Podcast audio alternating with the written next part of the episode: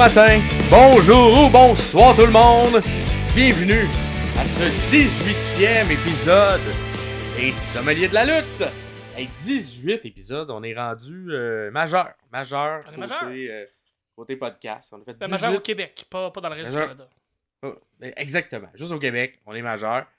Euh, je m'appelle Max Perriard et je suis en compagnie de l'incommensurable Ah, Pierre Gastonguay. Comment ça va, Pierre? ça va bien quand euh, on me traite euh, ou on me, on me décrit comme incommensurable. euh, ça me fait chaud au cœur, même si je suis pas Hein? certain exactement de ce que, ça- que, ce- que ce que ça veut dire.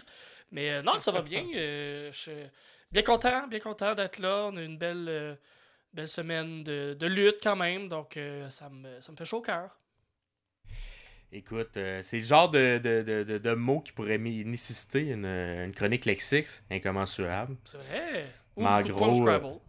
Exact. Mais en, en gros, c'est non mesurable. Ah, ben oui, ça fait du sens. C'est non mesurable. Incommensurable, mon Pierre. Ah. Euh, et euh, très content, très content d'être là. On, est- on est en retour du, euh, après le Royal Rumble. Fait que là, la table est mise un peu plus clairement sur euh, le Road to WrestleMania. Mais nous, de notre côté, on a le hashtag Road to 1000 abonnés qu'on commence avec vous. Fait que c'est ça. Notre but, ça va être que d'ici WrestleMania, on se rende à 1000 abonnés, sauf euh, sur YouTube. Alors, on est à plus de 450 pour l'instant. Fait que pour ça, on a besoin de votre aide, hein. Puis pour, euh, fait que des likes, des commentaires, euh, ça fait, ça l'aide l'algorithme à nous, euh, nous, répertorier un peu plus lorsque les gens font des recherches sur la lutte, sur des podcasts de lutte. Euh, fait que n'hésitez pas à partager également, ça nous aide énormément. Et euh, sans autre que ça, ben, espérez que ça continue de grossir, cette belle plus, communauté-là. euh, plus notre communauté est grosse, plus il y a de gens qui s'abonnent, plus on est capable de vous en redonner aussi, plus on est capable de, de, de, de faire, des, euh, faire plus de quiz, faire peut-être même des podcasts live, qui sait éventuellement quand on va avoir plein, plein, plein de gens qui vont nous suivre. Fait que plus vous nous en donnez, plus on est capable de vous en donner en retour. Fait que c'est donnant-donnant, c'est comme ça que ça marche. Exactement. Puis, euh, puis tu sais, dès le départ, c'est ce qu'on vous dit, hein, mais c'est euh, on- avec les sommets de la lutte. Oui, c'est un podcast, mais c'est également une communication qu'on veut avoir avec vous. Et pas seulement euh, nous deux, mais on veut qu'on jase de nous deux, puis que vous, vous nous jasiez aussi euh, de vos, semaines, quel match vous avez aimé, tout ça. Donc, euh, n'hésitez pas à, à continuer de, de nous écouter, à partager, à mettre des étoiles, yeah. mettre tout, tout ce que vous pouvez faire selon les plateformes où vous écoutez. Vous pouvez nous écouter par podcast, audio, Spotify, Apple Podcast. Sinon, par YouTube avec les images. hein. Pierre, il, euh, il se force à chaque semaine. Les petites images pour accompagner nos dires. Et euh, l'habitude, euh, moi, ça me, fait, ça, ça me fait sourire à chaque semaine. J'essaye de mettre des petits gags en plus, là, sans, sans trop euh, étouffer non plus le contenu. Euh, J'essaie de faire des petits clins d'œil. euh, Ça me fait bien rire. Ouais, puis d'ailleurs, je pense que c'est quand même apprécié du public parce qu'on a eu des commentaires cette semaine euh, de votre part. De, un sur euh, notre épisode slash questionnaire et euh, du Royal Rumble, notre retour sur le Royal Rumble. Euh, et entre autres euh, Dominique, Dom, via Instagram, qui nous a dit, euh, suite à l'épisode 17, euh, super oui. épisode, j'ai eu l'impression de vivre le Royal le Rumble féminin avec l'analyse détaillée. Merci. Fait que, euh, merci Dominique pour euh, ton commentaire. Super apprécié. Puis effectivement, c'est un peu ça qu'on veut, qu'on veut faire qu'on analyse un match. Donc, vous pouvez le suivre. Puis en même temps, vous faire euh, accrocher un petit sourire euh, sur quelques gags qu'on fait à travers cette analyse-là. Vous avez peut-être des amis comme Dom, Dom qui, est, euh, qui, qui est un de nos amis dans la vie, puis qui, qui est un, un humoriste, euh, qui a une soirée euh, mensuelle au jockey, euh, Dom, euh, long jeu avec euh, Dominique Morin. Et euh, Dom euh, est un fan de lutte, mais il ne suit plus la lutte activement, Mhm. ne prend plus le temps, tout le temps, d'écouter le Raw, d'écouter SmackDown, d'écouter tout ça, d'écouter les, les, euh, les pay-per-view. Donc, euh, si vous êtes comme Dom ou vous avez des amis comme Dom, ben, vous pouvez leur dire de nous écouter, nous. On fait tous les résumés et après, on vous fait l'analyse de ce qui s'est passé durant la semaine, durant les pay-per-view. Fait que Dom euh, euh, fait exactement ce que ce qu'on fait pour vous, en fait. Il nous a écouté pour pas avoir à se taper 4 heures de lutte parce qu'il n'y a pas le temps, Dom. Il est occupé. Il produit une soirée d'humour. Exact. Et puis c'est plus que 4 heures. La- semaine dernière, c'était un bon 10 heures de lutte facile de Ouais, télé. je, je calcule juste le Rumble, là. Ouais, ouais, exact. Juste le Rumble, imagine. Mais euh, non, mais toute la lutte, c'est ça, c'est beaucoup d'heures. Fait que nous, on, on passe la scrap sur euh, tout ce qui est scrap un peu plus. On garde juste euh, les petits diamants, là, tu sais. Ouais. On est, on est à la recherche de petites pépites d'or de lutte. Mhm. Et on vous les conseille, puis on vous les montre un peu avec les images. Qu'est-ce qui se passe dans ces semaines-là. Sinon, autre que ça, on a eu d'autres commentaires. Je te laisse y aller, Pierre. Euh, Elisabeth qui, euh, qui nous a tout simplement dit Yeah, beaucoup de fun. Fait que Yeah. ça aussi, c'est le fun, avoir du Yeah. fun. Fait que, euh, on, aime bien, on aime bien ça. Sinon, euh, FX qui était, qui était le dernier dans le questionnaire, qui a travaillé fort quand même, mais que on a un gagnant, Max Perriard, mais il faut aussi, je dirais pas un perdant, mais juste une personne qui a moins gagné que les autres. Euh, FX qui dit, euh, qui cite en fait Albert Einstein, qui dit il n'y a pas de euh, questions niaiseuses, il n'y a que des réponses niaiseuses. Fait que, on, on le remercie beaucoup. euh, Belle autodérision FX, effectivement, mais je suis sûr que ça va mieux aller. Ton prochain, Ben euh, oui. ton prochain questionnaire. ben oui. Euh, puis on a Pierre-Paul aussi, il y a YouTube. Il nous dit Fun fact Bailey est la troisième personne après Ric Flair et Bianca Belair à gagner le Rumble au numéro 3. Et là, moi, je dirais même plus que ça. Ouh. Bailey, là, elle a le 3 frimé. Parce que est la troisième qui gagne au numéro 3. Elle a duré 1 heure, 3 minutes Wow. et 3 secondes. Wow. Comme si Tout. la vie voulait que Bailey gagne avec le 3. wow. Fait que je pense que si c'était pas son numéro chanceux, Bailey, je pense que le 3 devrait devenir son numéro chanceux. Parce que oui. Parce que le 3 l'a beaucoup aidé dans ce match de Royal Rumble. Et à voir euh, si ça va se poursuivre après euh, le Rumble. Peut-être qu'il y a d'autres 3. Peut-être un match à trois chemins. Des matchs. Je sais pas. Je sais pas. on sait pas. Tout ce qui est trois, trois- on sait pas. Une chaise à trois pattes qui se tient un peu mal pour euh, Ouais. faire une move. On sait pas. Une table à trois pattes. En tout cas, peu importe. Sinon, de ta semaine, euh, Pierre, ça se passe Euh, comment? moi, ça, ça se passe bien. Chaque lundi, euh, je, je m'occupe, euh, je, je coproduis, j'aide à la production en fait, Mhm. d'une soirée d'humour qui se passe au Ernest à Montréal, chez Ernest à Montréal, sur la plaza Saint-Hubert. Donc ça s'appelle Boldoc et ses amis. C'est l'ami Guillaume Boldoc qui, qui anime. Moi, je fais la porte, j'aide à la production avec Marise, la gérante de Boldoc. Et je suis là tous les lundis. Et j'ai la chance, quand Boldoc est trop occupé, il n'a pas le temps d'animer son lundi. C'est moi qui anime euh, comme remplaçant officiel. Donc, je fais un peu de promo pour cette soirée-là. Si vous êtes à Montréal, les lundis, vous cherchez quelque chose à faire, vous dites, eh, me semble, euh, c'est, c'est- là, on est février, c'est, c'est gris, c'est plate, euh, fait, fait noir tôt, me semble. C'est froid. c'est froid. Je ferais de quoi là, pour réchauffer mon cœur? Ben, venez euh, chez Ernest sur la place Saint-Hubert à Montréal les lundis. Ça coûte seulement 10 habituellement à 10h top. C'est fini, vous pouvez rentrer chez vous ou continuer à boire de la bière avec nous. Fait que euh, je vous invite, ben gros. Fait que moi je suis là tous les lundis.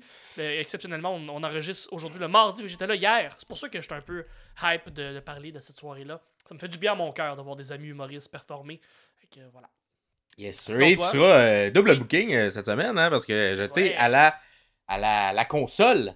La console à ma soirée, euh, qui est Humour aussi boire, euh, qui, quand vous allez voir ça, aura déjà eu lieu, malheureusement. Je n'ai pas acheté le billet, euh, mais c'était euh, 31 janvier.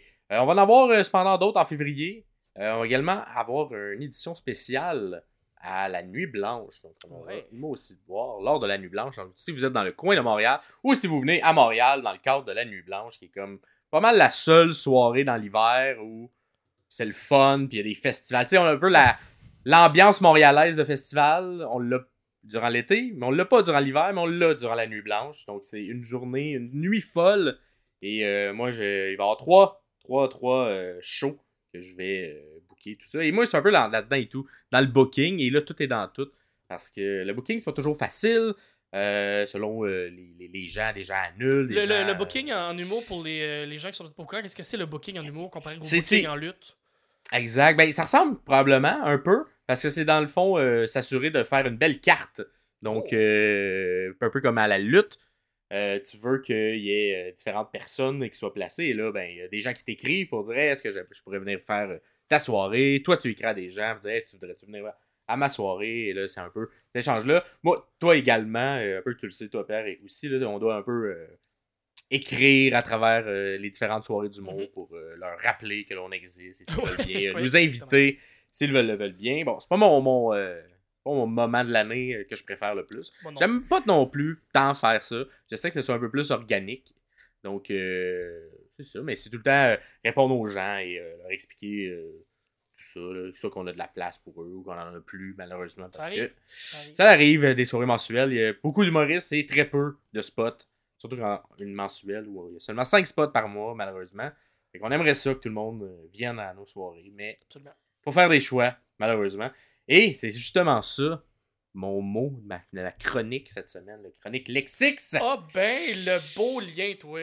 Et oui, c'est le mot booker. Booking. Mais dans le cadre de la lutte, qu'est-ce que c'est le booker, Ouais, le booking? Eh bien, euh, moi je dirais en français, c'est un peu le scénariste de la lutte. Oh. Donc c'est quelqu'un qui va écrire ce qui se passe à la lutte.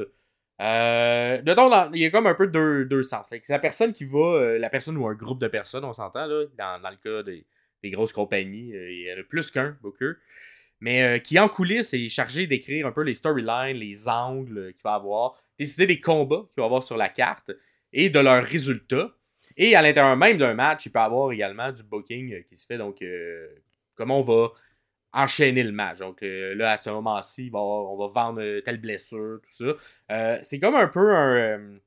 à l'intérieur de, la lutte, ça dépend également, évidemment, des compagnies, là, mais c'est un peu un mix pour le match en tant que tel entre les deux lutteurs qui sont dans le match, qui vont comme un peu écrire comment ils verraient ce match-là, mais également avec l'aide du booker, parce que des fois, il y a des choses qui doivent arriver dans le match pour le bien de l'histoire qui se perdure.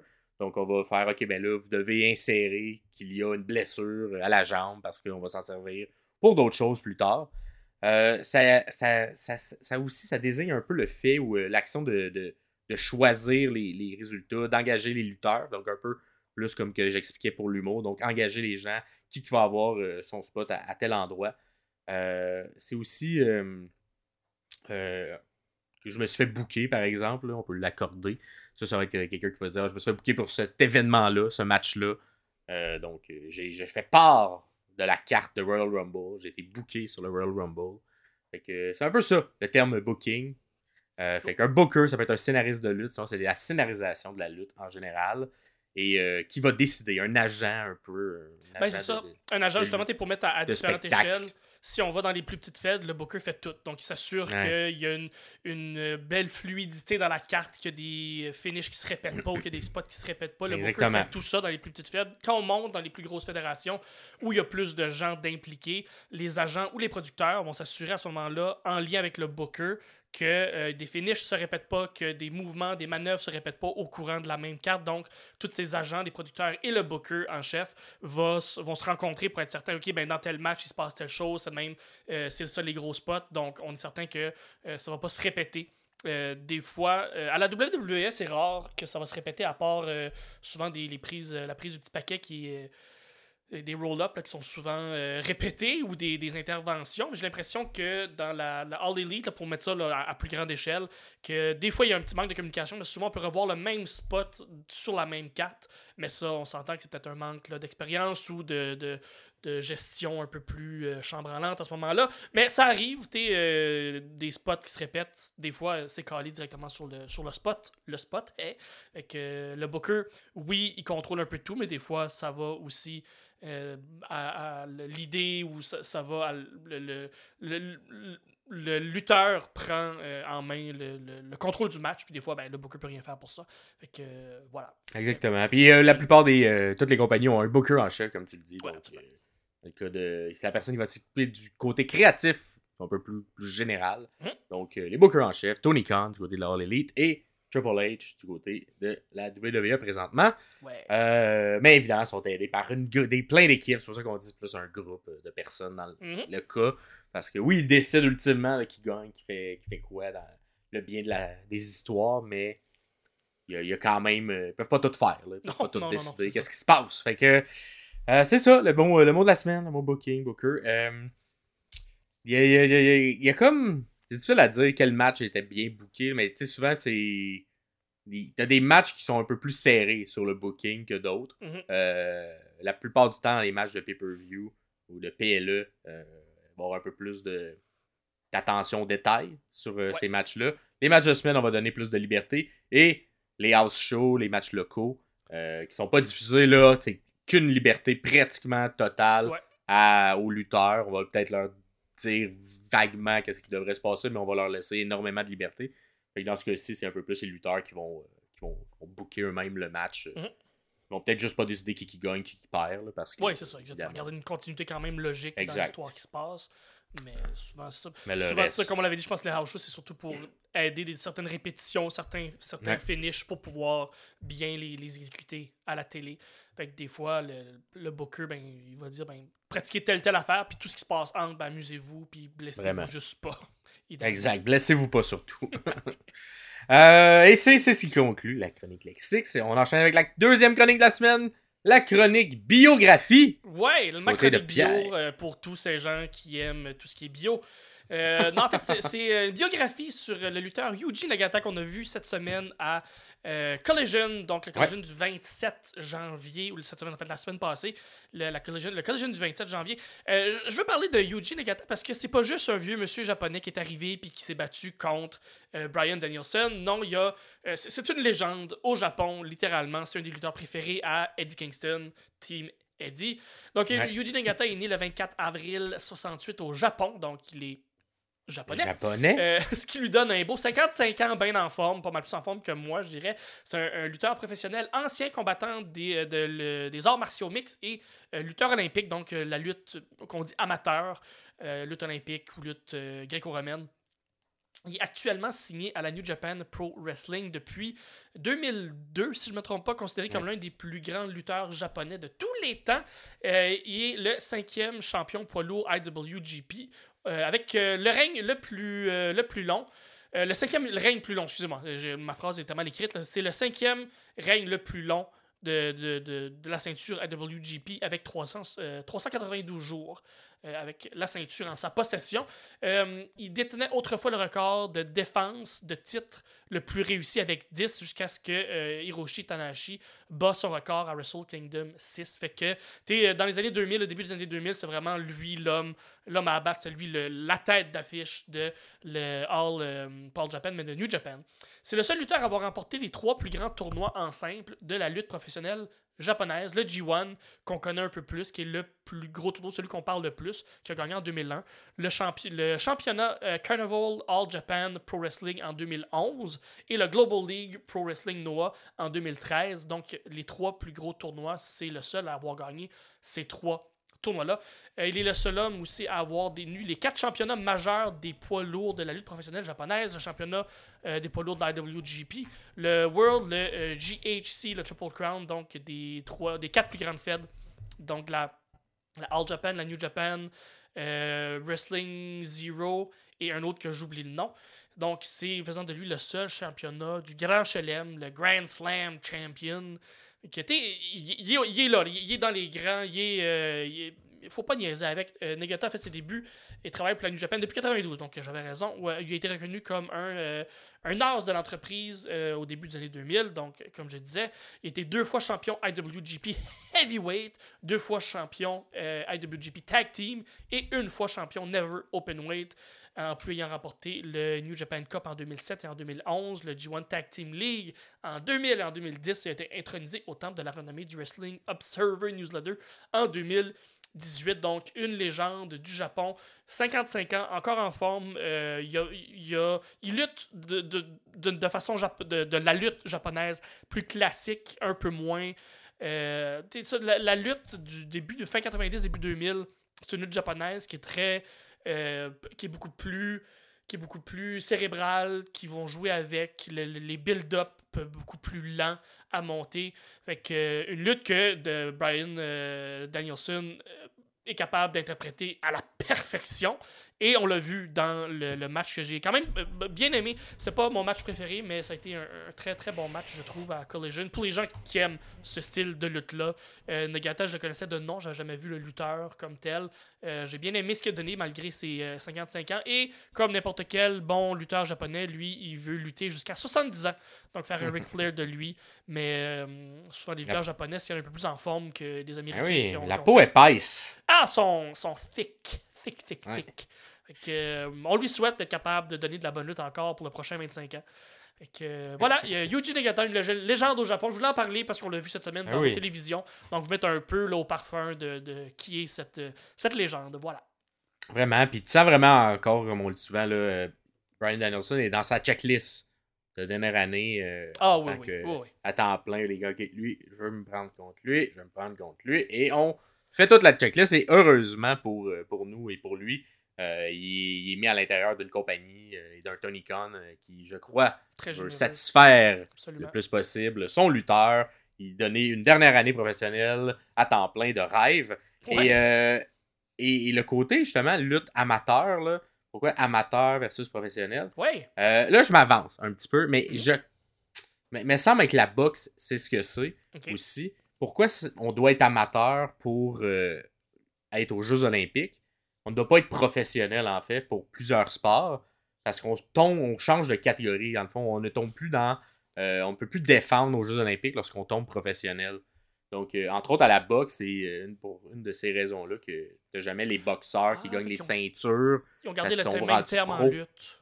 Exact. Fait que je crois que la lutte euh, amateur, faut être vraiment euh, au niveau des universités et faire cette lutte-là, non pas un.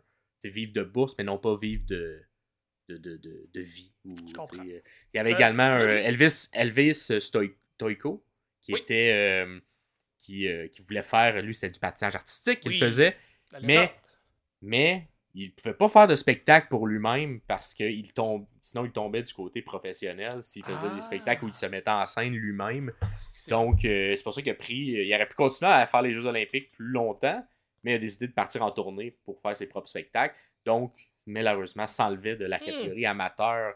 Il ne pouvait plus être aux Jeux Olympiques. Mais je pense pas que c'est le cas pour tous les sports parce qu'on s'entend les joueurs de hockey, ils sont très bien payés et sont aux Jeux Olympiques. Oui, oui. Mais il y a certains sports qu'on garde cette, euh, cette connotation-là. Encore Donc, là, t'es euh, comme le, le, le, le, le sport reste un quelque chose de privé, là, des, des, des entreprises privées. T'es comme le hockey, tu dis, sont, sont Ouais. professionnels, mais si euh, Monsieur Batman, qu'on aime tous d'amour, Mhm. le sti, s'il décide que les joueurs pros vont pas jouer aux Olympiques, ils vont pas jouer Exact. aux Olympiques. Mais je pense que c'est de l'autre côté, c'est souvent même aux Olympiques. Aux Olympiques, pas- directement, les, les, ils veulent les pas. gens- Ouais, mais, mais ça s'applique pas justement au sport, Ah. mais- mais ça s'applique à, à la lutte, à la patinage artistique.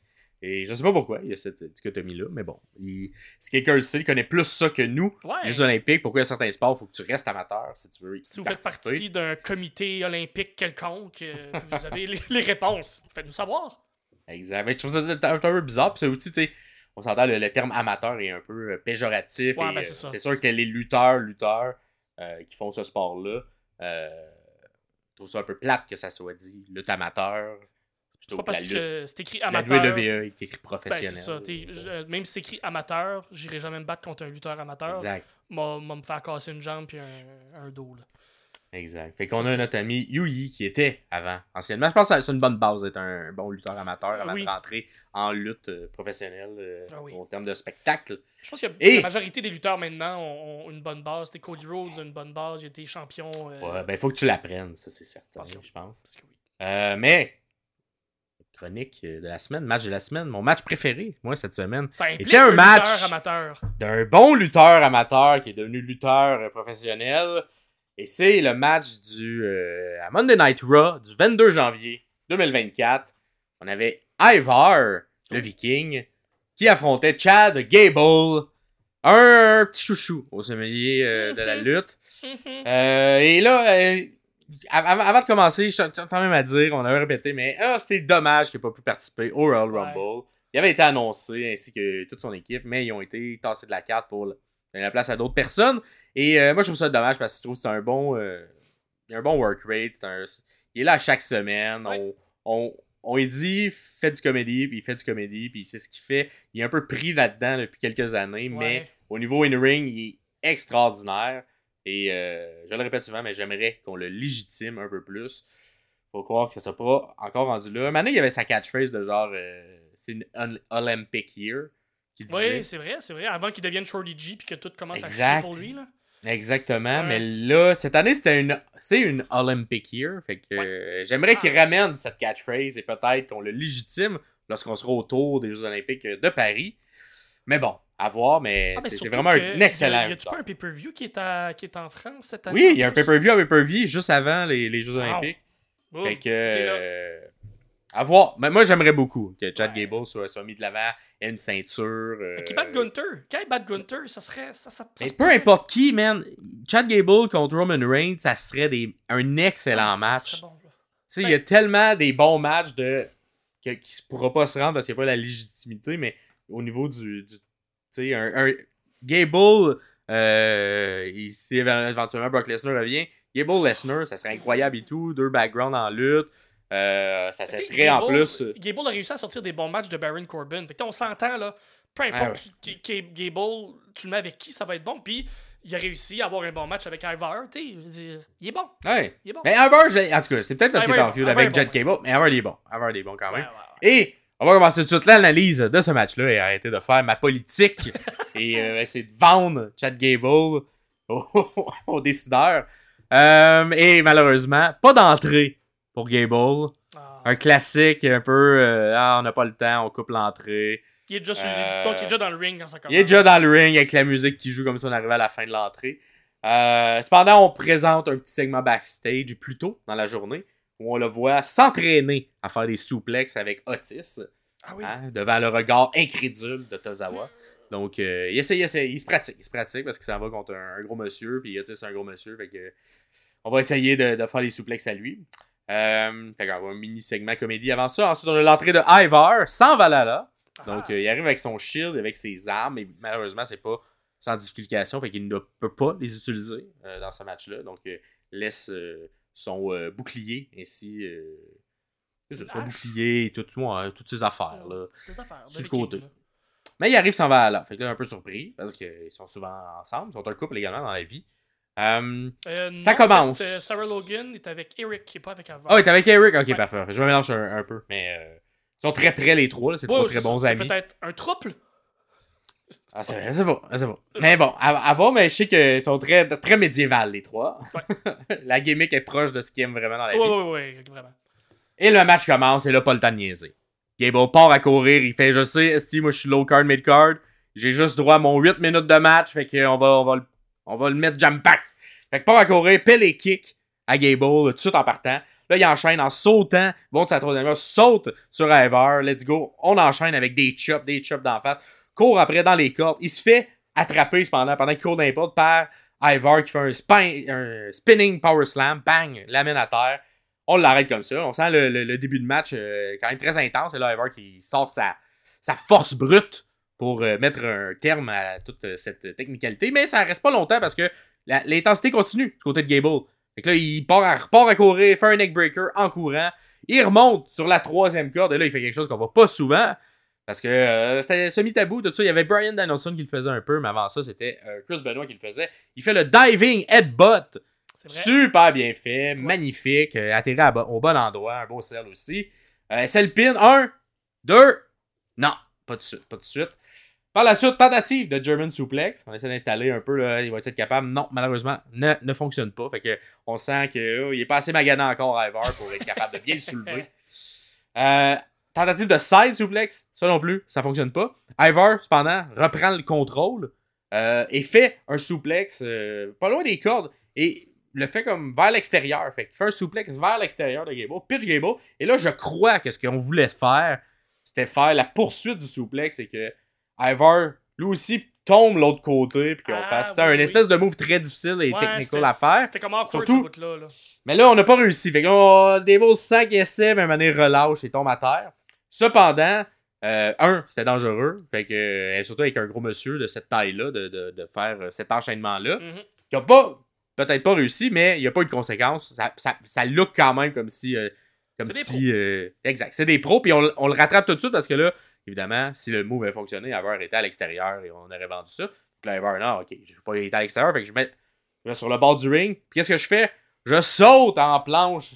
Je saute en planche direct sur Gable qui est à terre. Je l'écrase. Et là, classique, quand on fait un spot qui est à l'extérieur et que tout le monde est à terre, qu'est-ce qui se passe? On s'en va à la pause. On s'en va à la pause, connaît ta lutte. Oh, ouais. Fait qu'on fait une petite pause. Et là, tu te dis, hey, dans, la pause, on va peut-être euh, se calmer un peu, reprendre leurs esprits, euh, descendre un peu le rythme du match, parce que ça a quand même été un. Là, c'est genre deux minutes que je vais vous expliquer, mais un deux minutes endiablé, là, tu sais, où on n'a pas arrêté. Euh, cependant, non. Quand on revient de la pause, euh, il y a un Gable qui est sa troisième debout avec Ivar. Là, on arrive, au- ok, ça qui se parle. Troisième debout avec Ivar. Fait une espèce de superplex magnifique de la troisième. Un beau sel aussi d'Ivar qui vend bien l'impact que ça a lors, euh, lors de l'atterrissage.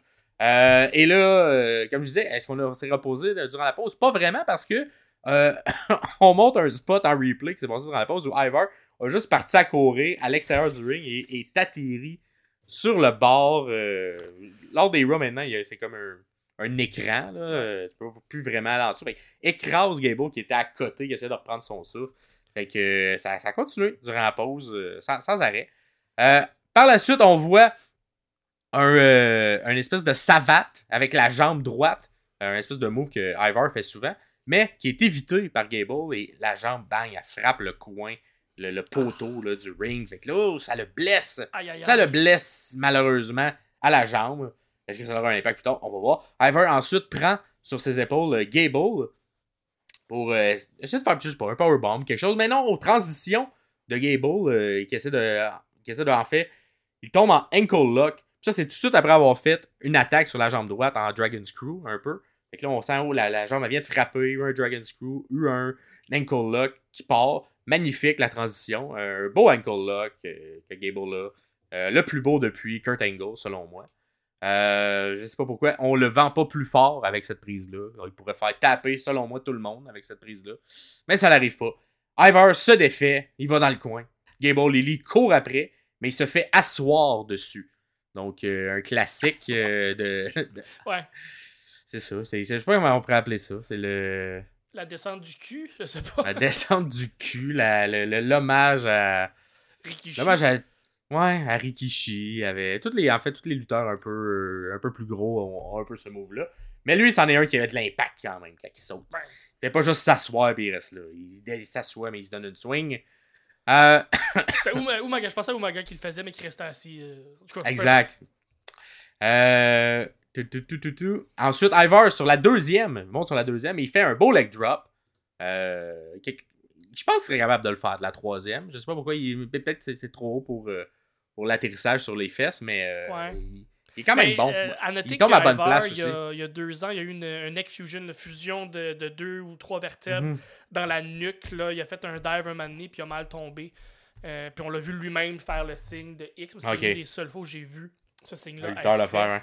C'est lui-même qui se l'est fait à lui-même. Il fait comme Ah, touchez-moi pas, ma nuque est scrap. Puis euh, il, il était parti pendant comme six mois. Puis il est revenu. Fait il n'y a pas la nuque la plus en forme. Peut-être que c'est le genre d'impact sur la colonne qui est directement Ouais. sans savoir. Fait que.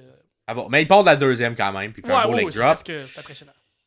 Est-ce le pin 1, 2 Non, pas encore. Ah. Ensuite, Ivar, tentative euh, de spin kick euh, qui avait manqué euh, plus tard, mais malheureusement, encore une fois, c'est raté. Fait que là, est-ce que la blessure de tantôt euh, joue? C'est attrapé par Gable pour un autre ankle lock.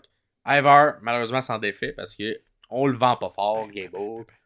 Il pourrait gagner là-dessus, mais il gagne pas. Fait qu'Ivar, il monte sa troisième corde, puis il se dit Let's go, je vais l'écraser. Et là, ce move-là, il, il- il est plus en confiance quand il le fait. Fait qu'il fait un beau moonsault de la troisième. Mais Gable, il s'enlève. Donc, vous voyez, il part juste avant que ça arrive. Et là, Gable en profite pour tentative de German Suplex et réussit la tentative de German Suplex avec un magnifique atterrissage en bridge pour le compte. Ah, bon. Un, deux, non, malheureusement. Un autre move qui pourrait être un finisher dans le, dans le clan Gable, mais qu'on ne légitime pas. Ensuite, Gable monte sur la troisième corde. Ivar le rejoint. Tentative genre de, de souplex, mais une magnifique transition qu'on n'a pas vu souvent. Mais on est dans les airs au-dessus de la troisième. Gable passe par-dessus la tête de Ivar et tombe en position pour y faire un souplex de la 3. Donc, fait que Ivar qui est accroché et là, boum, on lance Ivar de la 3 en, souplex, en German suplex. Très bien fait la transition. euh, tout est fluide. euh, tu sais, Gable, il n'y en a pas de botch avec Gable. Il se promène, euh, il se promène comme s'il était dans de l'eau, mais il est dans un ring avec de l'air. C'est magnifique. Il remonte sur la troisième pour faire euh, lui-même un moonsault de la troisième.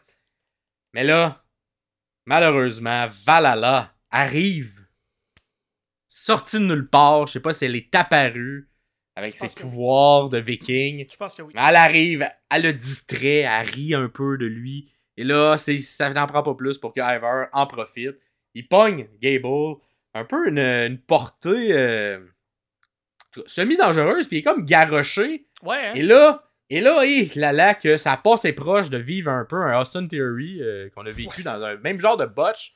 Mais un atterrissage sur le coup, mais heureusement, Gable réussit à placer euh, sa main pour oh, que l'impact soit un petit peu plus sur l'épaule que sur le cou. Sur le replay, Donc- ça faisait moins mal que live. Exactement. Live, ça, ça a vraiment. On a eu peur. Mais sur le replay et sur la photo vous voyez, on voit qu'il il a bien atterri quand même. Mais il, là, là, que ça aurait pu être dangereux. Euh, la transition, euh, le coup avait pas passé à- au complet. Fait que, Ah. euh, on a dû un peu tricher. Et par la suite, ben là, Ivar, il est sa troisième. Qu'est-ce qu'il refait pas? Il refait un beau moonsault. Et là, un, deux, trois. La victoire de Ivar. Euh, il y a quand même eu une. C'est un peu une, une, une rivalité qui, qui installe depuis quelques semaines entre les deux, entre le Ouais, ouais. clan. Euh, un peu avec Maxime Dupuis puis Valhalla également qui est, qui est mis. Ça c'est une petite affaire poursuivie euh, du côté des filles. Mais pas vraiment, non. Ça pas vraiment poursuivi du côté des filles euh, dans le Rumble, mais on aurait pu peut-être en faire un petit clin d'œil, mais, mais bref. Le, le- il y a eu une, une victoire du côté de Gable par un ankle lock. Fait qu'on a essayé de vendre ça tout le long du match.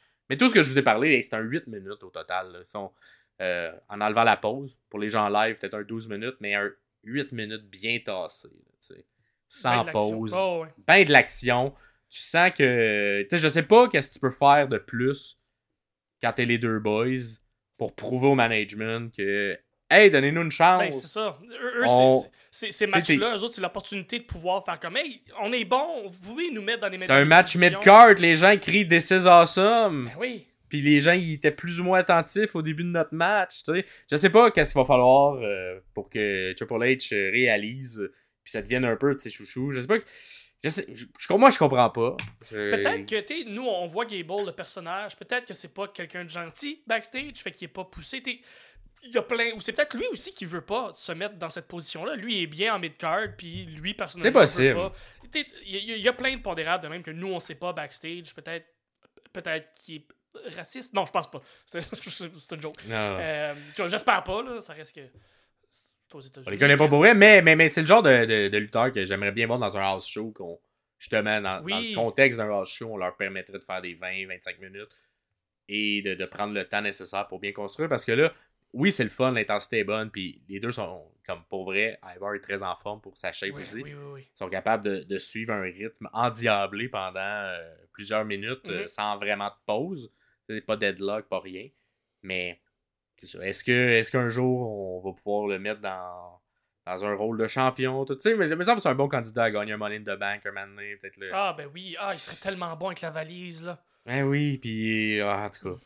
Je sais pas. C'est sûr qu'il est petit, mais euh, on, il me semble qu'on a passé Ouais, à une autre époque ouais, à la. WWE. On peut, on peut Triple H, légitimer il, quelqu'un qui il est est moins petit. là Triple H, ses, lutteurs préférés, c'est Gargano puis Ciampa. Je veux dire, ils sont pas gros eux autres non plus. Puis Non, non, non. En tout cas, à voir, à Ouais. voir, mais, euh, mais je voulais quand même souligner le très beau match et qui, malheureusement, a été. Euh, Ivar a fait partie du Rumble, mais pas Chad. Donc, euh, une Mhm. petite déception de ce côté-là. Euh, encore une fois, est-ce que. Est-ce que qui- c'est ça. Et on- je je- je n'arrive pas à comprendre de mon œil externe pourquoi. Et si vous êtes d'accord, n'hésitez pas à le dire dans les commentaires parce que. Mais semble que ça fait plusieurs excellents matchs Ouais. que Gable nous sort dans les derniers mois et qui on voit pas de progression. Ben, dans... Celui avec Gunter était dans notre top 10 des matchs de l'année. là. Ben oui. Puis, bref, c'est ça. Il n'y a pas de progression en termes de, de grand monter un peu plus sur la carte. Mhm. C'est toujours à recommencer, à retomber dans du comédie. Euh, fait que c'est ça. À voir si un jour ça sortira de ça. Je Peut-être. sais pas si va- c'est peut-être une blessure. C'est ça. En plus, c'est un genre de lutteur qui se blesse jamais. Fait que des fois, t'es comme ah, peut-être une blessure, être sorti six ben, mois, puis revenir, être repackagé. Mais là, il est fiable en plus, il se blesse Ouais. pas. Fait que. Heureusement, j'espère qu'il gagne bien sa vie. J'ose espérer avec Je- les- je le nombre que- oui. le nombre d'années qu'il est, d'après moi, il est rendu avec un salaire plus que décent. Ouais. Être un WWE, mais un, un bon run. euh, Des beaux, des beaux noter gilets que- aussi. J'aimerais ça, j'aimerais ça encourager Gable. Mettez-y des gilets plus fun Ouais. que juste sa gimmick comédie. euh, de quoi de. Tu sais, lui qui fait un super souplex en bridge. Là. Me semble Ah, un peu comme euh, Danielson ou c'est. euh, euh, qui avait ça dans un genre, c'est ça, un, un peu. euh, cartoon, euh, le, le- le souplex. En tout cas, Ouais. je le vois Ben, dans ma Suplex tête. City pourrait l'avoir aussi, lui aussi. Ça peut Ah, être une ok, bonne oui, catchphrase. oui, oui, complètement. Est capable d'en faire. Eh, C'est ouais, sont beaux. Sont beaux. À noter aussi que les, euh, les Viking Raiders, donc Eric qui est blessé, Viking Raiders qui étaient anciennement les War Raiders, euh, c'est pas des lutteurs de la WWE à la base, hein, c'est des lutteurs qui ont été un peu partout dans le monde, qui ont été deux fois champions IWGP Tag Team. Fait que c'est c'est un c'est legit c'est c'est legit comme tag team les euh, Viking Raiders qui est anciennement les War Raiders. Fait que euh, il y, a, y a- y a- y a ça. Fait que je suis content aussi de, de, de, de voir qu'on met pas de côté Ivar parce que Eric est blessé, puis ça avait été la même chose il y a deux ans quand, euh, quand Ivar était blessé, on avait quand même continué avec Eric parce que c'est des vrais bons lutteurs. C'est Ouais. le fun de les voir travailler, même si, ensemble, même si c'est des lutteurs qui sont en équipe habituellement. Sinon, de mon côté, moi, j'avais. euh, je vais vous, euh, vous parler, je vais vous analyser, en fait, le, le match qui s'est passé à Collision, le Collision du 27 euh, janvier 2024, parce qu'on est dans l'année 2024. Si vous nous écoutez en 2025, il est trop tard. Pas trop tard, vous nous écoutez pareil, c'est juste que ça fait longtemps là, que le match est passé. C'est FTR et Daniel Garcia contre House of Black, donc euh, Brody King, euh, Buddy Matthews et Malachi Black. Euh, FTR et euh, House of Black feud depuis quelques semaines. là, ça, ça, fait changement. Il y a une feud qui se continue. Ouais. C'est pas juste des matchs qui sont lancés comme ça dans, le- dans la All Elite. Ils sont venus au point à un moment donné où ils sont fait comme là, ok, c'est assez. Le ring normal, là, les cordes, pff, whatever, on n'a pas besoin de ça. On va lutter dans une cage. Ouais. Mais pas une cage normale, c'est une cage, il n'y a pas de top. Une cage où, pour gagner, il faut s'échapper de la cage. Fait que c'est un peu différent habituellement, un, match euh, de cage plus régulier. Quand tu sors de la cage, tu perds. Celle-là, quand tu sors de la cage, tu gagnes. Donc, il faut que toute l'équipe, les trois membres de chaque équipe sortent pour pouvoir gagner ce match. Un peu plus tôt dans l'émission, euh, Daniel Garcia s'est fait attaquer par on sait pas qui, sûrement House of Black. Donc on le voit dans, une, euh, dans un petit segment où il est à terre, il est blessé, il a mal. Fait que, euh, on sait pas tout ce qui va se passer avec ça. Un peu plus tard dans l'émission, on voit Mark Briscoe qui vient voir FTR et qui leur dit Ah, I'm your guy, I'm your guy. We spill blood together all around the, the, the country. Fait que, euh, on, on comprend que Mark Briscoe va sûrement remplacer Daniel Garcia pour le match. Puis ah, je trouve ça excitant parce que Mark Briscoe est du genre à se coller en bas de la cage, pas dans le ring, mais du côté, genre dans la table des annonceurs, un, un fou Ouais. dans la tête. Donc, euh, l'entrée d'FTR. mais- ouais, mais attends, une gimmick de, une gimmick de, de match en cage que j'avais jamais vu, moi, Ouais, de- oui, en moi équipe. De comme, il faut qu'on sorte en équipe, là, ça crée un peu un désavantage si tu sors, mais C'est le but, ça. c'est que tout le monde sorte, mais là, tu veux pas non plus que ça soit trop contre un, sinon c'est trop facile. Fait que, tu sais, c'était comme intéressant et différent. J'avais pas souvent vu ça. En fait, j'ai pas de souvenir d'avoir vu un match Moi par équipe de cette manière-là. Euh, fait que t'as différents types de, de, de matchs de cage. D'habitude, si tu sors dans certains types, on avait un Brian Danielson qui avait gagné euh, à l'époque, je me souviens, euh, à la WWE, Daniel Bryan, il avait gagné un match contre Big Show ou Mark Henry, où justement, dans le temps qu'il son premier run à la ceinture, je- il voulait sortir, il voulait sortir, il se faisait retenir, finalement, il, il s'était fait pitcher, puis il avait gagné son match comme ça. Ah. donc, c'est- c'est c'est possible de gagner dans certains types de matchs euh, en cage, mais euh, voir un match en cage par équipe où faut que tout le monde sorte, c'est ça le but. C'est intéressant. Jamais vu. Ben, Ça, c'est. Ben, au niveau du booking, j'étais comme, euh, je sais pas comment qu'on allait le construire. Fait que j'étais comme, j'ai hâte de voir. Ben, dans le match, ça, ça a été super Ouais. bien fait. En plus, Puis ça, Tony Khan est bon pour aller chercher des vieilles gimmicks du Japon ou de, de- de la vieille Ouais. lutte des, des- des années 60. Fait que ça- C'est sûrement ça qui, qui l'a inspiré, une, une vieille gimmick qui a été faite il y a longtemps. Puis je pense que les, les gars l'ont bien utilisé à l'intérieur du match. Euh, l'entrée d'FTR, euh, une de mes entrées préférées, une vieille musique des années 80, un peu, euh, un peu disco, euh, style, style sitcom ou style un- une, émission de télé de, de karaté dans le temps. J'adore ça. Ils rentrent, ils rentrent dans la cage, eux sont prêts à se battre. Ensuite, rentre l'entrée de Mark, Damn Boys, les lumières ferment. Qu'est-ce qui arrive quand les lumières ferment? Ben, les méchants attaquent Mark. Euh, FTR n'ont pas le temps de sortir de la cage que FTR lance Mark Briscoe dans une table qui traînait là, pas loin, Let's go. entre de- de- complètement On, à l'extérieur de la- de la- de la rampe. on commence dans l'action. Pas le temps de niaiser. Let's go. Pas le temps de niaiser. euh, FTR sort de la cage. Ils s'en viennent tout de suite vers euh, House of Black. Ils commencent à se battre. Ding, ding, ding. On part ce match-là. On se bat un peu. On brawl autour du ring. Deux tables sont installées à côté, sur le bord du ring. On y reviendra plus tard, mais il y a deux tables qui sont installées. Gardez ça en tête. Euh, mais oh, contre toute attente, Daniel Garcia revient, un gros bandage sur le front, puis il revient, puis il est comme Euh, Je suis pas content, vous m'avez frappé. Il revient avec une chaise dans les mains, ça, ça veut dire qu'il est vraiment en tabarnak. Je trouve ça un peu sloppy comme booking parce que tu fais comme Ok, mais pourquoi t'as blessé Daniel Garcia? Si pour revenir pour le match au complet Moi aussi, j'ai pas compris. j'ai pas compris pourquoi. Puis là, t'as, Non. Mark Briscoe qui est. Puis à la fin, à la fin de mon analyse, je, je vous allez comprendre pourquoi euh, on aurait pu inverser les deux rôles de Mark et de Daniel pour l'apport que Mark a donné au match et ce que Daniel aurait pu donner. Bref, vous allez comprendre quand on va se rendre là. Un booking que j'ai un peu moins compris, mais en même temps, regarde, c'est ça que c'est, c'est ça que c'est. Euh, il rentre dans la cage à l'exception de Cash qui, lui, Cash, il aime pas les portes. L'invention, lui, qui a révolutionné la construction des maisons, lui, il s'en torche. Lui, il est comme, moi, je monte par-dessus la cage, m'en fous. Puis il arrive au top, puis il est comme, oh, plus de temps à perdre avec ça, ça me tente pas de redescendre. Moi, juste me calisser sur tout le monde. Fait Ouais. qu'il se fait juste un, beau, un très beau spot, par exemple, un spot qui, qui, Et- impressionnant, qui, qui pourrait être très dangereux, mais très très bien fait. Et on ne voit pas souvent FTR être autant, euh, être High autant high flyer. Même, euh, c'est un peu leur gimmick à l'époque, ils aimaient pas Ouais. ça. Euh, no, là, euh, no là- flip, just fist. Fait que, Exact. euh, puis ben, à noter aussi que ça a été un peu une friction à l'enceinte de l'équipe quand Mhm. euh, FTR ont perdu leur premier match contre les Young Bucks. Dans le temps, il y a, peut-être deux, deux ans maintenant ou trois ans, ça, ça passe tellement vite. Euh, ils ont perdu à cause que Cash a essayé de faire un- une manœuvre euh, euh, Aérienne. aérienne et ça leur a fait perdre le match. Donc, euh, Ouais. c'est ça, tout ce côté-là est très très le fun. Fait que les six, les six lutteurs sont dans le ring, il y a un très bon rythme, c'est le fun. Clair avantage de, de House of Black, mais oh, FTR reprennent le dessus grâce à leur acharnement et leur dévouement et leur Ouais. travail. Leur courage. Le, le courage. de légende. FTR. Euh, petite note que j'ai, euh, j'aime beaucoup Tony Schiavone, mais je trouve Eh qu'il oui. prend trop de place à Collision. Euh, J'aimais beaucoup plus l'équipe de deux qui était Kevin Kelly et Nigel McGuinness. Kevin Kelly est excellent, il fait un très très bon play-by-play, il a la bonne intensité, un peu dans la même tranche que Mauro Ranello ou t'aimes ou t'aimes pas, j'aime beaucoup beaucoup ce que Kevin Kelly donne et je trouve que, puis là je suis conscient que ça doit être les diffuseurs qui ont demandé d'avoir plus de Tony Schiavone euh, de- de- au micro, qui parle, qui prennent un peu plus de place, mais malheureusement je trouve que ça éteint un peu euh, Kevin Kelly et Nigel McGuinness, que je trouve très bon, mais regarde, rendu là, c'est vraiment ma- ma- mes préférences à moi. Euh, est-ce que tu as commentaire là-dessus? ouais, ben, je pense que ça m'a moins marqué que toi. Mais effectivement, des, des fois, Tony en met beaucoup.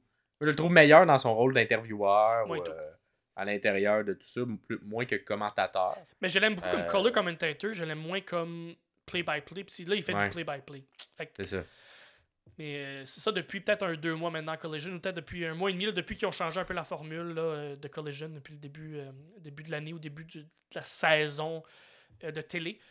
Donc, Dax est le premier à vouloir sortir de la cage, monter directement sur les grillages, puis veut sortir, mais il est poursuivi par Malakai. Euh, les deux finissent par, tom- par tomber, tentative échouée, ça a complètement euh, scrappé leur plan. Euh, euh, Dax, lui, il est pas cave. Lui, il est pas comme son coéquipier. Lui, il la voit la porte. Là. Il sait qu'elle est là, puis il se dit Moi, je suis pas cave. Je la vois la porte. tu sais, Je veux sortir.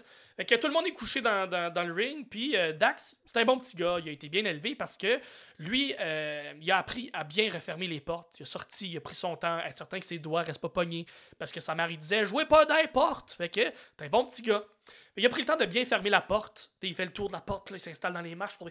Puis, euh, comme un grand fou qui veut sauter sur la trampoline de son voisin, Brody King plonge carré dans la porte. Ça Ouais. fait revoler Dax. Puis, ben, King, Brody, il est tellement revolé vite que lui aussi, il se fait éliminer. Éliminer ou gagner, je sais plus trop le, le terme. Gagné. Je suppose que c'est gagné. Il Je sais pas. gagner. Éliminé, mais positivement, j'imagine. Fait qu'ils réussissent à sortir.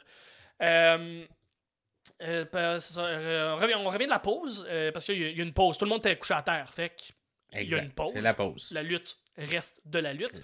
On revient de la pause. Les quatre qui restent dans le ring sont juste dans le coin, debout, sur le troisième turnbuckle. Puis on joue au jeu de qui saute le plus haut pour tomber sur le gars qui est en plein milieu du ring.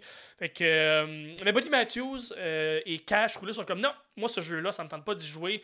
Euh, moi, je vous rappelle, Cash, lui, aime pas le concept des portes. Puis, euh, il va même euh, à se créer une culte. Un culte anti-porte. Son premier membre, c'est Buddy. Parce que euh, il réussit à l'attirer par-dessus la cage. Et sont à l'extérieur de la cage, accrochés sur le grillage. Puis, je pense que. Buddy. Cash a comme mal vendu son idée à Buddy. Parce que là, ben, Buddy est comme. Mais ton idée de culte, je suis pas certain. Fait que ce que je vais faire, c'est que je vais prendre ta tête, puis je vais la frapper fort, fort, fort contre le grillage.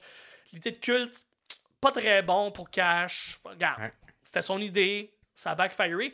Je vous rappelle qu'il y a des tables euh, qui sont là, qui traînent pas loin. Euh, Cash, commotion, j'imagine, se frapper contre le grillage, tombe sur la table. Lui aussi, il est Ouais, éliminé positivement.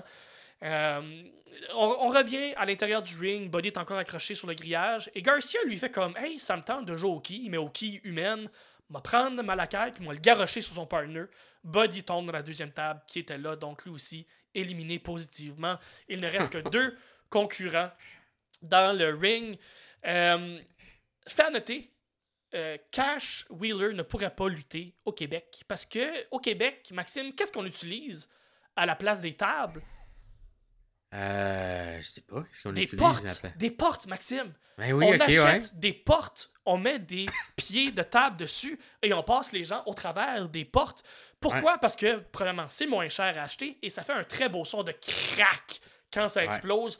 Cash Wheeler ne pourrait pas lutter au Québec parce qu'on le passerait au travers d'une porte. Porte. Et ça, euh, son culte euh, qui- qu'il a, qu'il a bâti avec Buddy Matthews, il pourrait pas le prendre. Non. Il pourrait plus être chef de ce culte-là.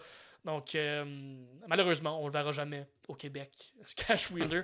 Euh, Garcia euh, essaie de se sauver, lui. Comme, moi et tout, je vais passer par-dessus. Mais c'est Julia Hart. Julia Hart qui arrive, la petite tabarnouche, puis elle vient cracher Ouais. son venin dans la face de Garcia qui tombe dans le ring, qui est aveuglé. Puis là, Mal Malakai, Qu'est-ce qui se passe là? Attends, attends, qu'est-ce qui se passe d'habitude? Une petite pause, mais qu'est-ce qui se passe quand quelqu'un est attaqué d'un Black Miss? euh, L'habitude, ça amène un changement de personnage. ça amène un changement de personnage habituellement, c'est ça. Est-ce qu'on va garder cette gimmick-là? Parce que là, oh, est-ce qu'on. En tout cas, est-ce qu'on va devenir méchant? C'est que. Ça, là. Est-ce j'ai hâte de voir parce que Changement d'attitude? Parce qu'il y avait, il y avait une belle transition là, avec Garcia de ce temps-là. Là, puis Mhm. Peut-être. En tout cas, ah, ça, sera à voir dans les, les prochaines semaines, Ça mais moi, quand j'ai, quand j'ai vu ça, je fais Oh, ok. D'habitude, Mm. quand le Black Miss touche, le Black Miss. euh, ça connecte, ça connecte. On a vu le changement Exact. avec euh, Sky Blue, entre autres. ben, avec tout le monde, avec euh, elle-même, Ouais, ben oui, avec elle-même. C'était la, la première à être. à être touchée de Malakai Black, avec son. Black Miss. C'est ça. fait que là, Garcia se retrouve avec ce Black Mist-là dans la face qui va peut-être Ouais. lui faire changer de, de, de personnage. Puis Malakai est comme, ben. Va me sauver, moi. Il il est là, il est aveuglé, il est dans le ring. Moi, je vais sortir par la porte. Puis Garcia euh, est comme, non. Hey! Mon maudit, pas fin. T'es un lâche. Viens te battre dans le ring, mon pas gentil. Fait que euh, Malakai est comme, hey, tu me dis des gros mots comme ça, c'est certain que je vais virer de bord puis je vais aller te déconcrisser. Mais Garcia est pas cave, réussit à contrer la manœuvre que Malakai veut le faire. Euh, je vous rappelle que euh, Garcia a apporté une chaise dans le ring qui traîne là. Garcia réussit à faire un beau pile driver sur Malakai qui reste effoiré là. Euh, Garcia est complètement aveu- aveuglé par le miss, fait qu'il est comme désorienté, puis il sait plus trop où aller, il sait plus trop par où sortir, il sait pas et où la porte. Et je pense que j'ai entendu Cash Wheeler dire quelque chose comme Prends pas la porte, monte par-dessus, viens dans mon culte. Parce que Garcia escalade la, cage, passe par-dessus. Et c'est là que Malakai, lui, commence à ramper tel un militaire pour se rendre à la porte. Et c'est là que la course commence. Mais qui est là pour venir fermer la dite porte dans la face de Malakai? C'est pas Cash. Cash haït les portes. Non, c'est Mark! Mark Briscoe qui vient fermer la porte dans la face de Malakai. Malakai qui est complètement knocké et Garcia qui réussit à sortir du ring. Ding, ding, ding. Victoire de FTR et de Garcia qui ont réussi à sortir de la cage maléfique sans passer nécessairement par la porte avec un nouveau culte. Donc, euh, c'est ça mon analyse euh, de, de ce Ben beau oui. match. C'était très le Ben fun, bon, très hein. fun à regarder. Une gimmick un peu différente. J'ai bien aimé. Exactement. Tu sais, je pense qu'il y avait un. Comme je disais, le, le côté, si tu positif ou pas positif quand tu sors, c'était nouveau. Et effectivement, moi, à tous les moments, j'étais comme. Ouais. Ah, ah, non, c'est On bon. dirait, tu sais, on dirait qu'il faut comme pas que tu sortes trop vite, parce que sinon, ça fait trois compteurs, puis c'est clair, ça va être facile à sortir après. Fait que, euh, bref, c'est Ouais, comme le- une nouvelle dynamique, mais j'ai pas eu ça. Le jeu d'échecs est différent à jouer, puis... Ouais. ouais, ouais, ouais. C'est juste un petit peu différent, puis je pense que. J'ai hâte de voir dans, dans la salle là, si elle comprenait, parce que nous, on avait l'air des commentateurs pour Ouais, mais un peu tout ça. Dans la salle, t'étais comme, mais c'est-tu bon? Ouais. Qu'est-ce qui Ce se passe? Ce que je trouve plate, c'est qu'ils n'ont pas mis d'emphase sur le fait que quand tu sors du match, du- de la cage, tu ne peux plus t'impliquer dans le match. Puis ça, ils ont Ouais, pas mis. J'ai pas cru qu'ils ont mis de l'emphase là-dessus, puis il a fallu qu'on le comprenne par Ouais. nous-mêmes. C'est pour ça que c'est Mark Briscoe à la fin qui est venu fermer la porte contre Malakai parce que Dax et Cash ne pouvaient plus rien faire dans le match. Et c'est là où euh, je reviens à mon commentaire du début où le booking aurait pu être inversé.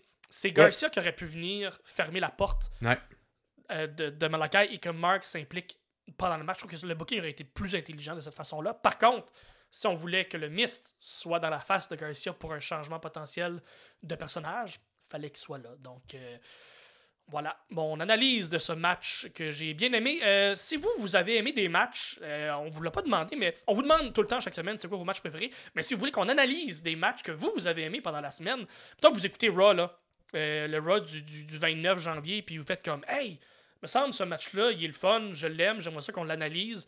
Vous nous écrivez euh, sur la page perso, vous écrivez en dessous d'un post, vous nous écrivez personnellement à Max et à moi, faire comme Hey, euh, pouvez-vous analyser ce match-là, ça va nous faire plaisir de le faire, euh, vu que, vu que ben, on a une communauté, nous aussi, on a un peu, Ben oui. peut-être un culte. Que de la porte. le culte. Non, que des sommeliers. Ouais. Et justement, on tombe dans nos dégustations de la semaine. Ouh. Alors, ça, c'est qu'est-ce qu'on a aimé? Fait qu'on va pas analyser en profondeur, mais qu'est-ce qu'on a aimé euh, cette semaine? Euh, une semaine, euh, bon, on s'entend, on va pas rentrer le Royal Rumble qu'on a déjà analysé la semaine dernière. Mais, euh, somme toute, une semaine euh, en bonne promo. Beaucoup de Ouais. bonnes promos cette semaine. On va commencer euh, avec Raw. Euh, on a un Seth Rollins, euh, Gunther, Seth Rollins qui arrive blessé. Bon, on Mhm. ouvre le show, il est émotif. Euh, Est-ce qu'il va être capable de faire WrestleMania cette année? On sait que ça a été un peu tout le temps dans sa carrière un enjeu. Sa blessé autour de WrestleMania euh, devait abandonner malheureusement. Euh, Jusqu'à là, Gunther l'interrompt, vient un peu faire. On, vient, on vient encore semer des graines un peu sur peut-être une future rivalité. Est-ce que ce sera les deux qui s'affronteront pour un match de ceinture? Et là, on a la bonne nouvelle à la fin de le- du segment que Seth, il va revenir. Il va Il être va être là. capable. Il Ouais. va être capable à WrestleMania d'être là. Fait que d'après moi, on va le ménager beaucoup à travers les prochains mois. Mais il va revenir. Fait que là, c'est intéressant. Voir un espèce de. Puis un, un Gunther au micro que j'ai pas haï. Quand même. euh, il est très. Il pogne pas beaucoup le. Tu sais, il surfe pas la foule.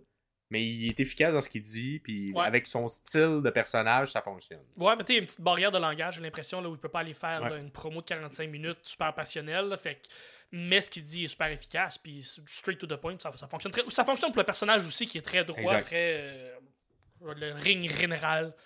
Non, j'ai bien aimé moi aussi. Euh, rien de plus, rien, euh, rien de moins. C'était très très bon. Exact. Ensuite, on a eu l'excellente, la meilleure promo Ça, euh, la semaine entre Cody Rhodes et CM Ça. Punk, qui malheureusement, on, est, on est après Raw et CM Mhm. Punk est blessé, ne pourra pas être là. Peut-être que c'est des graines qui seront sommées pour SummerSlam pour plus tard. Mais il y a eu une excellente promo entre CM Punk et Cody Rhodes. Un face-à-face tant attendu. Euh, moi, je trouvais même que, oh, est-ce qu'on va même euh, trigger euh, ce feud-là et enlever euh, les deux de- du title Ouais. picture? Ça va venir. et va les venir. mettre un contre l'autre. Mais euh, c'est pas le choix qu'on a fait. On a fait quand même gagner Cody au Rumble. Mais j'aurais trouvé ça. les- Ce qu'ils ont installé, je trouvais ça vraiment intéressant. Ouais. Puis, euh, entre autres, Punk qui dit euh, qu'il est plus. Parce qu'on parle du, du papa de, de Cody, on rappelle un peu les catchphrases. Le papa était le American Dream. Mhm. Hein, le- le- la personne qui réussit en Amérique malgré tout, qui arrive de nulle part, qui est un fils de plombier.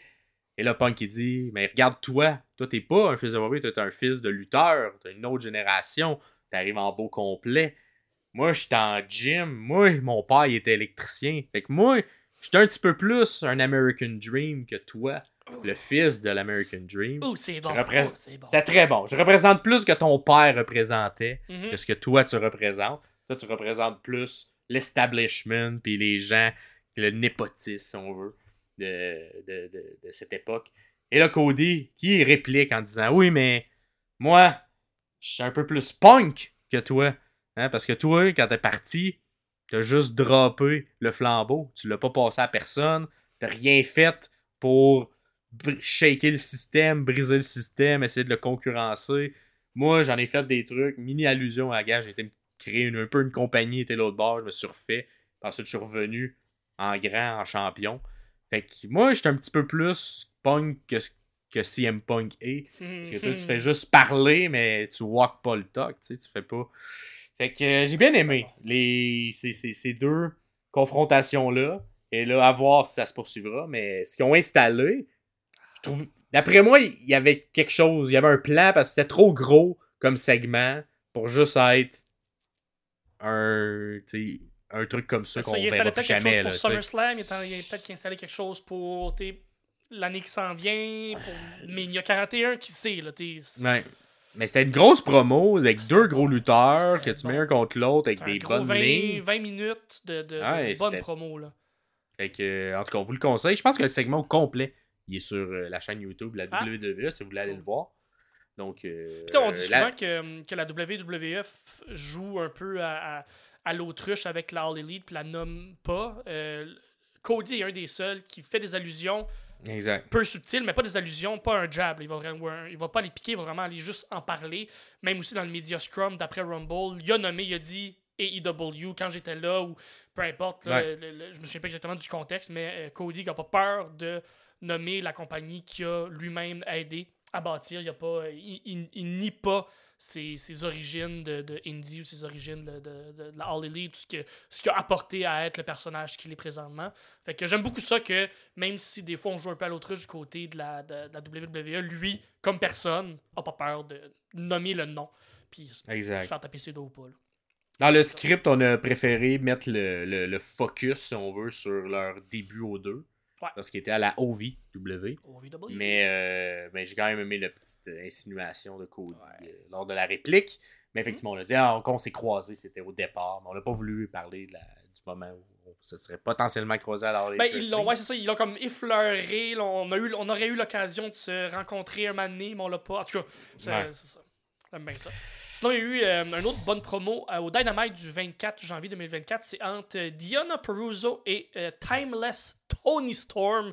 C'était une entrevue assis sur la, la rampe euh, la, la rampe d'entrée le- Ouais. le- l'entrée du de, de l'aréna l'entrée des, des lutteurs vers le ring donc un- une entrevue assis avec René Paquette donc sont assis quand vous regardez l'écran donc euh, Timeless est à votre gauche Diana est à votre droite et dans l'écran complètement en plein milieu il y a une coupure donc tout ce qui est le côté à Timeless Tony Storm est en noir et blanc l'autre côté est en couleur juste côté visuel Excusez-moi, juste Ah. côté visuel, c'est- parfait, c'est excellent. Même René, qui c'est comme tassé un peu plus à droite pour être Du côté de la couleur. en- de la couleur, j'adore ça. C'est très Euh, bon. Fait que les deux, euh, les deux discutent, les deux, euh, les- leurs personnages sont vraiment très bien établis. On comprend que euh, Tony, c'est un gros personnage, depuis que, comme elle fait depuis que- qu'elle que- qu'elle est timeless. Diana Peruso qui est très terre à terre, très centrée, très là, présente. Je suis une lutteuse, m'a une volée. Elle a même fait un petit, une petite allusion à des commentaires qu'elle a eu la semaine d'avant sur son physique, où elle dit qu'elle s'en calisse de son physique, elle est juste là pour se battre, c'est une lutteuse. Ouais. Et là, c'est là où on rentre vraiment dans le crunchy du sujet, où on, on comprend et que euh, ces deux anciennes amies ou ces deux amis très proches, t- Tony Storm qui est arrivé euh, en Amérique, elle, a, elle a vécu euh, dans la maison, elle a resté chez euh, Diana, fait que c'est deux personnes qui sont très très proches, qui ont été dans les indies ensemble, qui ont tourné ensemble. Deux bonnes même- amies. deux, deux très très bonnes amies, même qu'ils ont un tatou similaire sur la cheville, les deux. Donc, euh, on découvre là euh, ben du, du- de la profondeur dans cette feud-là que j'aime beaucoup, que moi, je n'étais pas au courant de ça. Je pense qu'on l'a tous Aucunement, moi non plus. un peu là. Fait que ce qui veut dire qu'ils ont sûrement déjà lutté ensemble. Euh, j'ai pas encore fait de la recherche, mais sûrement je serais capable d'aller trouver des vieux clips de, de- de les deux qui luttent ensemble. Puis j'imagine un peu comme Tony Storm et Jamie Heater euh, ont, ont sorti dans les meilleurs matchs de lutte féminin de la All Elite. J'ai l'impression que Diana et Tony Storm vont être capables de sortir là, des petits bijoux de lutte éventuellement quand ils vont se retrouver dans le ring. Fait que j'espère un match à Revolution peut-être qui va, qui va apporter un, un Ouais. bon, un bon 15-20 minutes de, de bonne lutte comme on est capable de faire. Diana Peruso aussi qui, qui traitait de Tony Storm un peu de fake, de faire comme c'est pas toi. Ça, c'est un personnage. Ça n'a pas rapport. T'es pas toi. Moi, je suis moi. Je reste fidèle à qui je suis. Ce que tu fais a aucun. Puis quand tu vas redescendre de ton nuage, quand tu vas redevenir Tony Storm, tu seras plus Timeless Tony Storm, tu reviendras me voir. On ira prendre un café ensemble. On ira jaser, on ira discuter. On ira se battre dans le ring comme deux lutteuses. Ce que tu fais là, ça n'a aucun rapport. Euh, moi, j'aime pas ça. Donc, on joue aussi sur le, le- le personnage de, de Timeless Tony Storm. Vraiment, vraiment bon. C'était bien fait pour le, la construction, puis le, donner le goût de voir ce match-là, justement. Parce Oh, que oui. là, on amène euh, un côté personnel, on amène un côté réel, qui est tout le temps le fun à amener à la lutte. Ouais. Donc, euh, j'ai bien aimé ça, moi. Ça a bien, euh, bien construit leur rivalité. Mhm. Qui, au lieu que tu arrives out of nowhere, comme des fois ça arrive souvent, on fait juste ça. Vous deux, vous prenez compte, mais il n'y a pas de raison. C'est ça. Là, de mettre ce segment-là, je trouve que ça a bien été. J'ai bien aimé le petit clin d'œil à la fin lorsque il y a un peu un beatdown qui arrive à la fin de l'entrevue. Mais t'as Diana qui passe du côté du noir et blanc et qui amène Tony du côté de la couleur et que Ouais. là, tout devient en couleur à ce moment-là. Fait que au niveau de la réalisation, bravo euh. Tony. C'était très bien fait. Je pas si c'est Tony qui a eu cette idée, mais c'était très bien fait. Très bien fait. Puis tu sais, on disait un peu qu'après le dernier pay-per-view de, de la All Elite, c'est comme si on pesait sur le bouton reset. J'ai l'impression que c'est ce qu'on est en train de faire présentement. là. On est en train un peu de Mhm. tasser tout ce qui est feud à court terme, où on se rend jusqu'au bout, puis on est en train de placer quelque chose. Euh, il y a il va toujours en avoir des, des feuds à court terme. il faut, remplir les cartes, mais j'ai l'impression qu'on est en train d'installer des très bonnes feuds qui vont toffer là, quelques, quelques semaines, quelques mois. C'est possible. Fait que j'aime bien ce qui se passe présentement à Elite. J'espère que c'est un renouveau qui va être euh, très, très positif pour eux autres. Sinon, René Paquette, qui est tellement bonne, qui a fait toutes les Christines d'entrevues. Elle a fait une entrevue avec Orange Cassidy backstage. Ah, allez voir ça. C'est tellement. euh, Orange Cassidy, quand il parle, il parle de plus en plus présentement. son personnage est en train d'évoluer un peu. Euh, c'est juste. On dirait qu'il qu'il qu'il y a pas de La caméra, est fin- juste comme. Ouais. La fin très off-beat, très méta, de comme. Tu sais, d'habitude, ça t'attend un peu en crescendo, là, une, une promo de lutte. Là, c'est juste, ah, ça se finit. Faudrait, c'est quasiment genre, ah, qu'est-ce que tu vas faire, toi, ce week-end? Euh, Ouais, c'est vraiment. C'est. Ok, bon, parfait, ben, je m'en vais, ok, bye. C'est René Ah, qui est super bonne, qui embarque là-dedans. Ah oui. puis- Mais le, le, le, le, c'est ça, le, comic timing était très bon entre les deux. Absolument. Bien aimé ça. Yep. Et finalement, on avait la promo de Darby Allin, surtout, parce que Sting euh, était, était présent, mais il parlait pas tant que ça. Qui, euh, qui a hypé son mentor vraiment beaucoup. Ouais, t'as bien un- aimé ce segment-là. hein? Moi, j'ai très aimé ce segment-là. Darby Allin, que j'ai trouvé, je pense que c'est une de ses meilleures. Euh, je me rappelle également de celle qu'il avait fait à l'époque contre MJF dans euh, la, la rivalité entre les quatre piliers. Mais celle-ci, je crois, était sa meilleure parce que tu sentais la passion, tu, sentais le- l'explication de pourquoi on devrait aller gagner les ceintures par équipe. On est invaincu en tant qu'équipe. Euh, et là, en même temps, on ramène la grande storyline, le grand arc qui est, qui est à l'intérieur de la All Elite Wrestling présentement, qui est au niveau des, du classement, qu'on veut vraiment ramener de l'avant, les classements. Fait qu'on on, on- on- on continue de construire cette histoire-là Ouais. qui, est, qui est plus large, mais en même temps, une grosse intensité de Darby, que tu sens que tout ce qu'il dit, il pense, qu'il pense pour vrai que Sting, c'est le meilleur, qui, qui mérite de partir avec une ceinture, tout ça. Fait qu'ils vont s'en vont essayer d'aller prendre la ceinture. Fait que un- pas très longue la promo, mais une bonne intensité. Puis Ouais. euh, j'ai bien aimé euh, Darby là-dedans. Toi, tu Et, disais euh, peut-être que peut-être qu'on va voir éventuellement un match, peut-être un match Sting Darby comme dernier match, de vrai dernier match de Sting. Moi, j'aimerais ça. J'aimerais ça. À voir si on va oser le faire, mais j'aimerais bien ça. Euh, puis je pense que Sting aussi serait content, puis Darby également serait content. Mhm. On sera pas dans la même situation que c'est Baron Corbin qui met fin à la carrière de Kurt Angle. Et Moi, on va quand même légitimer un petit peu plus ça. Ensuite, euh, c'est ce qui complète Dynamite. Fait qu'il y avait. euh, au niveau des matchs, c'était un peu moins, mais au niveau des promos, c'était un bon Dynamite côté promo. Euh, on enchaîne ensuite du côté de SmackDown. SmackDown, pas de. Un match en fait, qui était les Kabuki Warriors contre Canada Chance, Kevin Carter. On a un peu discuté lors du Royal Rumble. Malheureusement, le changement de ceinture qui arrive, pas beaucoup de storyline, mais le match en tant que tel, quand même bon. Ouais, un bon un 8-10 bon pace. minutes. Ouais. Puis également, bon, évidemment, quand j'ai vu ce match-là, je vais hmm, tu vas gagner, gagner parce que je sais pas comment on va faire pour euh, légitimer les deux. Et malheureusement, on n'a pas légitimé les deux. On a juste légitimé les Kabuki Warriors. N'importe quel euh, match que les, les euh, lutteuses japonaises à la WWE font, c'est toujours bien rythmé, c'est toujours bon. Le pace, le, pace Mais j'aime le-. Mais ça, le. le... Mais en, en plus, Chance et Carter, ils ont un, tout un bon pace de- d'équipe. là, de Euh, genre, oui. c'est des moves qui se, qui se suivent, puis qui sont fluides. Puis du côté des Kabuki Warriors, même chose. 100%. Fait que C'est un bon match d'équipe féminin qu'on voit mo- plus rarement, si on veut, Mhm. dans, dans les divisions. Mais si vous allez le voir, c'est un bon match. Malheureusement, il n'y a pas beaucoup de build-up, mais c'est un excellent match. Absolument. Et euh, côté promo, moi j'ai aimé le vidéo package de Bailey, que là, on sait pas à l'époque qu'elle gagne, mais qui explique tout son plan depuis le début, qu'elle était au Performance Center. Elle a vu Asuka, elle a vu euh, Io Sky.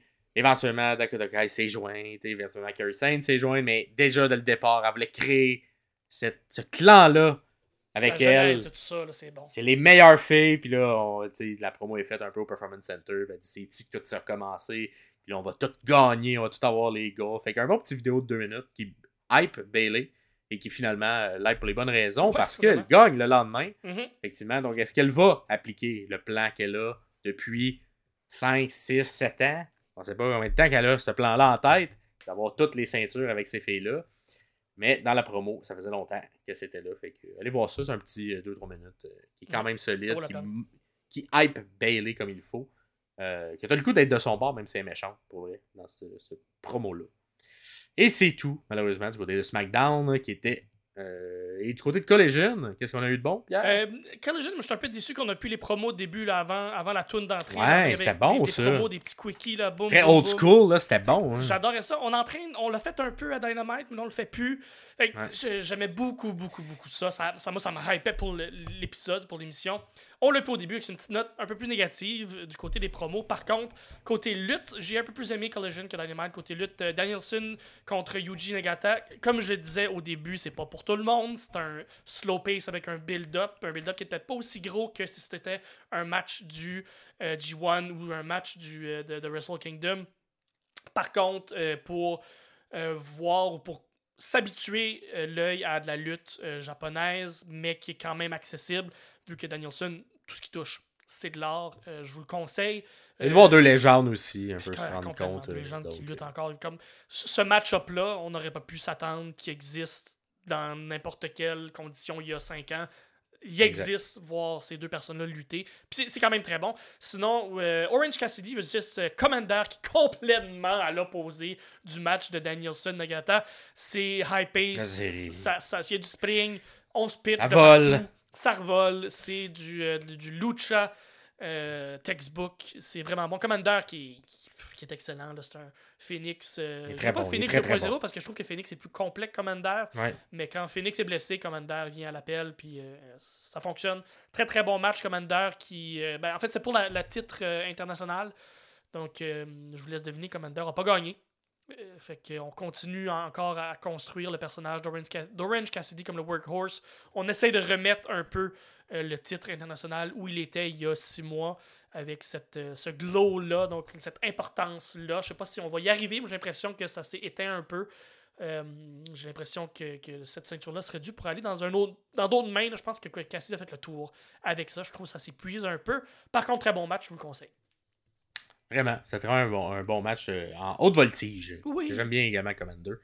Euh, et vous, c'était quoi vos autres matchs? Mhm. Et là, comme Pierre l'a dit tantôt, vous pouvez nous dire vos matchs, mais dans la semaine en cours aussi. Là, Ouais. pour que lors de l'épisode, quand on va l'enregistrer, on fasse Ah, parfait, telle personne, elle aimerait ça qu'on analyse ce match-là. Euh, et évidemment, si on est d'accord, on trouve euh, que votre, euh, votre proposition est adéquate, on va pouvoir. euh, trollez-nous pas parce que si vous nous trollez, puis vous faites comme vous pouvez analyser le match Baron Corbin contre, euh, contre on sait pas qui à NXT, je vais le faire. Je vais le faire pour de vrai, puis ça va durer 45 minutes. Fait que si vous nous trollez, moi troller back, vous allez voir. Parfait, moi je trollerai pas. Moi, moi, moi, j'accepterai pas vos demandes de marde. Mais vos bonnes demandes, ça, ça va me faire plaisir. le faire. Ah, vous, pouvez, là, là. vous pouvez nous suivre partout si vous nous suivez sur euh, les plateformes audio, balado, donc Apple Podcasts, euh, Google Podcasts, sur Spotify, sur n'importe quelle plateforme audio. Vous pouvez nous suivre si vous voulez commenter, vous voulez discuter avec nous. Ça se passe sur Facebook directement, sommelier de la lutte. Sur Facebook, on est facile à trouver. Sinon, sur YouTube, directement ici, si vous nous écoutez sur YouTube, ben directement ici. Parce que nous, on se voit dans le... En tout cas, peu, importe si vous, vous écoutez sur YouTube, vous pouvez commenter aussi euh, sur la vidéo directement. Je sais que Pierre-Paul est un, très, très, très bon euh, commentateur fidèle. Merci beaucoup pour tes, euh, tes 1000 commentaires. Sache que même si on n'envoie pas un petit cœur à chaque commentaire, on les lit tous et on est très, très content de te lire. Pierre, faites comme Pierre-Paul et euh, commentez. Joignez-vous à la communauté des sommeliers de la lutte. Ça va nous faire plaisir de vous lire, de vous répondre, de réagir à ce que vous dites. Que, si c'est positif, c'est négatif, c'est un peu moins le fun. En même temps, vous avez le droit à votre opinion. Liberté d'expression. Fait que, Ah oui. euh, merci beaucoup. Puis, euh, on se revoit lundi prochain, le 5 février, pour euh, un épisode un peu plus régulier, un peu comme aujourd'hui. Épisode de retour On- on- sur la semaine Sur la semaine, exactement. qui a eu lieu. Et peut-être, on t'entend regarder ça, peut-être des invités. Peut-être des, dans pas long, des invités. Des invités, des sommeliers invités, ou je sais pas comment on va les appeler, mais les, sommeliers Les sommeliers invités. d'un jour. sommeliers d'un jour, je sais pas. Ah. Mais on t'entend regarder ça pour faire euh, d'autres opinions, d'autres euh, visages. D'autres points de vue. Et euh, sinon, ben, c'est ce qui met fin à l'épisode. C'était Max Perriard ainsi que Pierre Castonguay. pour les sommeliers de la lutte. Bonne fin de journée tout le monde. Amusez-vous. Bye bye.